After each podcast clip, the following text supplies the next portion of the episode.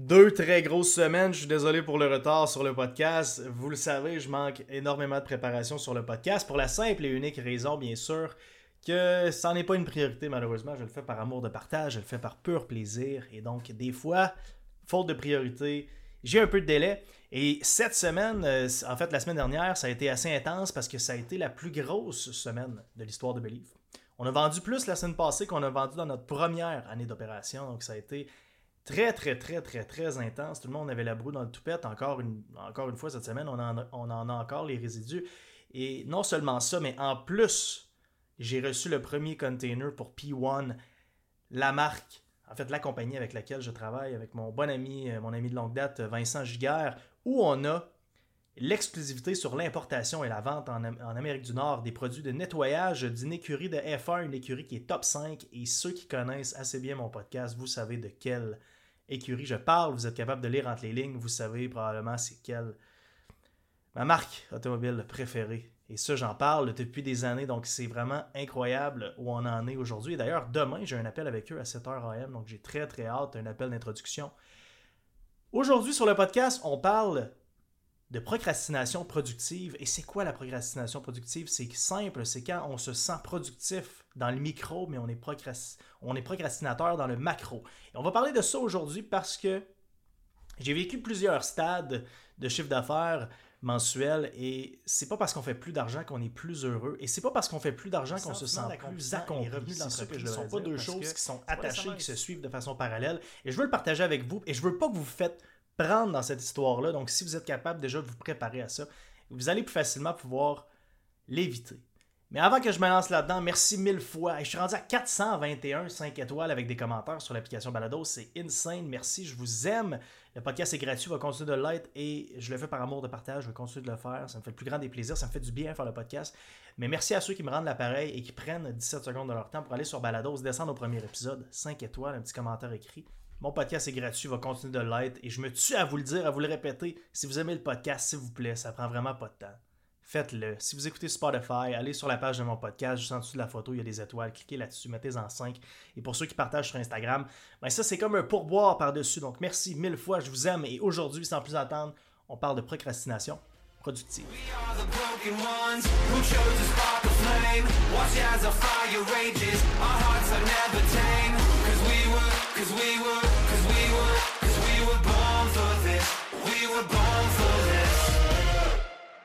Une chose que je veux clarifier avant de commencer, c'est que tout d'abord, si vous vous sentez épanoui, heureux, où vous en êtes en affaires aujourd'hui, je ne sais pas si vous faites 100 000, 200 000 par mois, peu importe c'est quoi le montant, et vous vous sentez bien en ce moment, vous n'en avez pas besoin de plus au niveau carrière, vous êtes épanoui, tout va bien dans la vie, eh bien cet épisode-là va peut-être moins résonner avec vous. Je m'adresse à ceux qui ont de très grands objectifs par rapport à leur carrière, des, objectifs en fait devrais-je dire qui bougent constamment, où là on peut vraiment se sentir perdu à tous les niveaux, ou encore à chaque niveau tout change, hein, parce que la business, j'en parlais l'autre fois, c'est pas comme on, fait un sport, puis il faut évoluer dans ce sport-là à travers des ligues. C'est un nouveau sport à tous les niveaux, puis on change de ligue en plus de changer de sport, donc c'est toujours très très très difficile. Et euh, c'est pour ça que ça me fait le plus grand des de partager avec vous, mes expériences pour que vous pouvez bien sûr apprendre plus vite. Donc la procrastination productive, c'est quoi? C'est quand on arrive dans un point dans l'entreprise où on est un peu stallé au niveau de nos connaissances, au niveau de, on sait plus trop quelle direction on doit prendre, on a atteint un certain niveau de sécurité. J'aime bien prendre 200 000 par mois comme, exemple parce que c'est vraiment à ce niveau-là que j'ai commencé à le sentir et j'ai continué à le sentir tranquillement. Euh, jusqu'à tout récemment, je vous dirais peut-être dans les, les, derniers 6 à 9 mois, où là, je trouve vraiment que j'ai pris mon envol au niveau de la, prise en charge de projet, puis la prise en charge de risque, puis toutes sortes de trucs dans l'entreprise.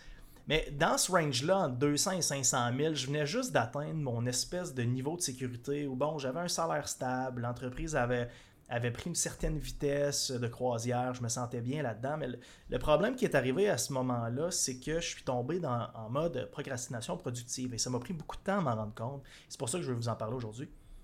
La procrastination productive, c'est quand notre horaire est rempli de choses qui ne font pas avancer l'entreprise, qui deviennent une charge mentale et souvent des tâches qu'on n'aime pas. Et le problème, c'est qu'on devient tranquillement employé de nous-mêmes. Et ça, c'est extrêmement dangereux pour plusieurs raisons. Premièrement, quand on est ah, oh, employé de nous-mêmes, eh bien, on passe notre temps à faire des tâches qu'on ne devrait pas faire, donc on a moins d'énergie à mettre au bon endroit, donc moins de clarté d'esprit, et c'est plus difficile de prendre des décisions de qualité et aussi de faire avancer l'entreprise. Moins de progrès égale moins de sentiments d'accomplissement dans la vie personnelle, égale aussi un autre gros problème. Ou si vous ne faites pas de progrès et vous n'avez pas de place mentale pour prendre des décisions de qualité, évaluer le risque, évaluer des projets, c'est que votre vision tranquillement va rapetisser et là, ça va être difficile d'embaucher des talents à différentes positions. Pourquoi? Parce que les personnes de talent ont souvent une grande vision pour eux-mêmes. Ils veulent pas nécessairement être entrepreneurs, ils veulent pas nécessairement être numéro un. Je vais, vous donner un exemple. Ça me fait penser à quelque chose. Charles-Éric, quand il est venu me voir, Charles il a commencé au mois de mai l'année passée avec nous.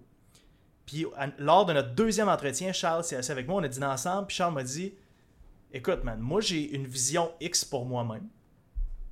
Puis je veux jamais être un numéro 1, je veux être un numéro 2. J'aimerais ça qu'il n'y ait personne en de moi éventuellement. Donc, ce que je lui offrais, c'était exactement cette position-là. Mais Charles avait une vision précise pour lui-même, puis il savait exactement qu'est-ce qu'il voulait. Et la beauté de la chose pour Charles, c'est que ma vision pour l'entreprise, pour Believe, est tellement grande que la sienne, elle peut fitter à travers la mienne. Charles va être capable de vivre ses plus grands rêves au niveau carrière, au niveau de sa vision, parce que la mienne est tellement grande qu'il y en a plein de place pour celle de Charles. Fait qu'il y a plein de place pour lui pour grandir là-dedans. Par contre, si je serais toujours pris en procrastination productive, à toujours focuser sur notre, seuil de sécurité, puis à spinner dans le beurre, puis à pas faire grandir l'entreprise, éventuellement, des talents comme Charles, je ne pourrais pas les garder à l'interne. Pourquoi? Parce qu'à un moment donné, sa vision deviendrait plus grande que la mienne et il n'y aurait plus de place pour la sienne, elle déborderait tranquillement, donc je ne serais pas capable de garder le talent. Puis souvent, c'est un problème en entrepreneuriat où je vois des entrepreneurs à un certain niveau chialer que c'est difficile de recruter du talent, quand en réalité, le vrai problème là-dedans, c'est qu'ils n'ont pas une vision claire, ils ne sont pas capables de, l'exprimer, de la vendre à d'autres personnes, et souvent, ils sont pas capables d'exécuter dessus parce qu'ils sont tout le temps pris en procrastination productive. Donc ça, c'est un gros, gros problème de cette procrastination-là. Et non seulement ça, et j'en reviendrai plus tard, mais les mathématiques derrière la procrastination productive ne font aucun sens. Donc chaque tâche vous coûte réellement beaucoup plus d'argent que vous le pensez. Et là, je vais vous donner un autre exemple. Jusqu'à pas longtemps, je faisais encore euh, les labels chez Believe. C'est moi qui les ai fait extrêmement longtemps. J'avais une attache émotionnelle épouvantable à cette tâche-là. Euh, c'était une espèce de forme de méditation pour moi parce que j'adore écouter de la musique puis juste travailler devant mon ordi. Pour vrai, ça me fait du bien. Par contre, à un moment donné, ça en est devenu ridicule. Parce que ça faisait plus aucun sens au, au taux horaire où je suis payé actuellement et à l'énergie que ça me prenait de faire des labels. Non seulement ça, parce que je les rushais puis je finissais par faire des erreurs de, texte et des choses comme ça. Donc, ça créait beaucoup de problèmes à l'interne où Problème numéro un, je tournais des coins ronds pour sauver du temps, donc le travail n'était pas tout le temps top-notch. Hein. Je faisais jamais une job 10 sur 10. Je faisais toujours une bonne job correcte, mais je faisais jamais un 10 sur 10. Deux, épuisé ma batterie d'énergie physique et mentale sur des tâches qui ne faisaient pas progresser l'entreprise. Au terme que c'est important d'avoir des belles étiquettes, c'est important de, faire avancer les projets avec les étiquettes, mais je veux dire, c'est pas crucial dans l'entreprise pour la croissance. C'est bon dans un projet spécifique, mais dans l'ensemble, dans le grand scheme, dans la grande vision de l'entreprise, faire une étiquette, ça fait aucun sens. À moins qu'on parle de rebranding complet, et c'est pas vraiment attaché à la grande vision. Le graphisme, c'est vraiment quelque chose qui, est spécifique à des projets précis qui doivent avancer et qui, eux, sont attachés à la grande vision. Ça fait partie de la game, mais je veux dire, c'est pas, pas l'ensemble de la chose. Et l'autre problème, les mathématiques derrière ça, on va prendre un exemple bidon, je sors des chiffres au hasard, c'est pas les vrais chiffres. Par exemple, que mon taux horaire, c'est 80 de l'heure. Et je suis capable d'engager un graphiste à 20 de l'heure. Déjà là, je vais, sauver 60 de l'heure si c'est pas fait, mais plus loin que ça. Moi, je fais un travail à 8 sur 10 et le, graphique que le graphiste que j'engage, excusez-moi, fait un travail à 10 sur 10. Ça veut dire que lui, son output, il est 25% plus haut que le mien et, le, et mon input coûte 400% plus cher que le sien. Et là, non seulement ça, mais le 60$ que j'ai sauvé, le 80$, mon 80$ de l'heure moins son 20$ de l'heure, le 60$ que j'ai sauvé, je ne l'ai pas réellement sauvé parce que là, j'ai pas mis de temps au bon endroit. Ça veut dire que je vais être obligé de racheter cette heure-là quelque part dans mon horaire. Ça veut dire que c'est un autre 80$ techniquement que ça me coûte. Ça veut dire que chaque heure, elle ne me coûte pas 80$ moins 20, donc 60. Chaque heure ici me coûte 60 plus 80, donc me coûte 140. Ça veut dire que pour un travail qui est fait à 8 sur 10, ça me coûte 140 dollars de l'heure au lieu de 20, donc 7 fois plus cher que le prix du graphiste en cours pour un travail qui est moins bon. et pour moi, avoir moins d'énergie plus tard à mettre aux bons endroits pour faire grandir la vision, pour faire grandir les projets de tous, pour que tout le monde dans l'entreprise qui veut être là pour longtemps, qui veut grandir, qui veut bâtir sa carrière chez nous, puisse aussi exercer sa propre vision pour soi-même. Donc, de faire de la procrastination productive, c'est extrêmement, extrêmement égoïste en tant que propriétaire d'entreprise. Puis en plus de ça, les maths derrière ça font aucun sens. Donc, à moins que vous êtes extrêmement heureux dans votre position actuelle, ou vous voulez pas que votre vision grandisse plus que ça, ou vous n'allez pas engager des talents qui ont une vision qui va déborder la vôtre, good for you. Mais si vous n'êtes pas dans cette situation-là, et vous êtes dans une situation comme la mienne, où vous avez de très très grandes aspirations, niveau chiffre d'affaires ou niveau business, whatever, assurez-vous de ne jamais tomber en mode procrastination productive. Parce que quand vous êtes au top d'une entreprise et que tout découle de vous, vous avez constamment trois jobs et c'est vraiment pas le temps de vous en ajouter une autre. Et ces trois jobs-là sont votre ancien job où vous êtes en train de former quelqu'un pour prendre votre place, votre job du moment et votre job du futur où vous allez éventuellement engager quelqu'un pour la faire. Fait que là, si en plus vous vous ajoutez de la job connexe parce que vous êtes un micromanager, parce que vous voulez sauver 10 pièces à gauche à droite, bien la seule chose que vous faites, c'est vous vous faites mal à vous-même puis vous faites mal à votre équipe. Ça m'a pris du temps de comprendre et c'était extrêmement important pour moi de vous le partager aujourd'hui. Et d'ailleurs, si jamais vous n'avez pas assez, de vous vous dites ouais, OK, j'engagerai quelqu'un mais j'ai pas assez d'heures pour avoir un employé temps plein ou temps partiel, ben trouvez-vous des pigistes que ce soit sur Upwork ou Fiverr ou dans votre ville, peu importe, là, je veux dire, trouvez-vous une option de remplacement tout de suite, c'est super, super, super important. Trouvez des façons d'automatiser votre entreprise via des, des SaaS, des Software as Services. En 2022, à l'époque où on est, absolument tout s'automatise. Absolument tout, tout, tout ce que vous pouvez imaginer dans votre entreprise s'automatise d'une façon ou d'une autre.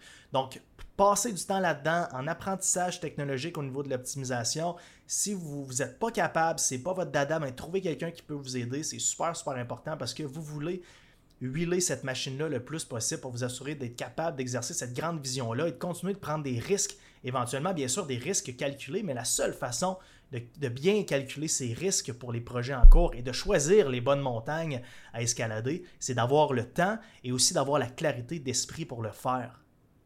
Donc, maintenant, les deux questions que je me pose constamment, quand je mets en place quelque chose ou quand je fais une tâche, c'est que mon taux horaire est toujours au premier plan de mes décisions et c'est toujours mon taux horaire x2 parce que je perds une heure, donc je ne rattrape pas l'heure perdue. Donc, c'est pour ça que je multiplie par deux parce que je veux m'assurer que ce soit le worst case scénario au niveau mathématique là-dessus. Donc, je vais tout le temps avec le côté plus pessimiste. Et je ne fais plus de tâches qui peuvent être répétitives plus d'une fois sans formation dans mon horaire. Avant, je me faisais avoir. Je disais, ah, ça, ça va me prendre 15 minutes à le faire. Ça me prendrait 32 minutes à, le montrer à quelqu'un. Mais fuck that, je vais le faire. Puis là, j'accumulais ça. Là, j'étais rendu sur 25 tâches différentes. C'est moi qui les faisais. Next thing you know, je passe 7 heures par semaine à faire des tâches répétitives. Et là, ça s'accumule à l'infini. Donc maintenant, j'ai mis un protocole en place. S'il y a quelque chose qui, qui devient répétitif dans mon horaire plus d'une fois, mais ben, je m'assure de mettre une formation en place pour que quelqu'un dans mon équipe puisse le faire facilement. Donc, c'est les processus que j'ai mis en place. Pensez constamment à ça, les mathématiques. Donc, en résumé, si vous faites la productivité, oh, excusez-moi, la procrastination productive, vous allez avoir moins d'énergie à mettre au bon endroit et dans la prise de décision de qualité pour faire grandir votre vision et donc attirer de nouveaux talents dans votre entreprise, des talents de qualité, et de les laisser grandir à travers l'entreprise parce qu'eux aussi ont leur propre vision personnelle, vous allez avoir moins de progrès. Moins de progrès égale souvent pour les entrepreneurs, je parle pour moi, mais je pense en général, le sentiment d'accomplissement est beaucoup, beaucoup attaché au progrès en tant qu'entrepreneur. On part de là à la base, de vouloir toujours progresser puis s'améliorer et tout et tout. Et bien sûr, les mathématiques derrière le grind ne font aucun sens. Donc, chaque tâche vous coûte le double de ce que vous croyez réellement qu'elle vous coûte. Je vous laisse là-dessus. Je vous aime. S'il vous plaît, partagez dans vos, groupes entrepreneuriales, vos amis, votre famille, peu importe. On se dit à la prochaine. N'oubliez pas de laisser un 5 étoiles si vous aimez le podcast. C'est la seule chose que je vous demande. Je vous aime. us. Who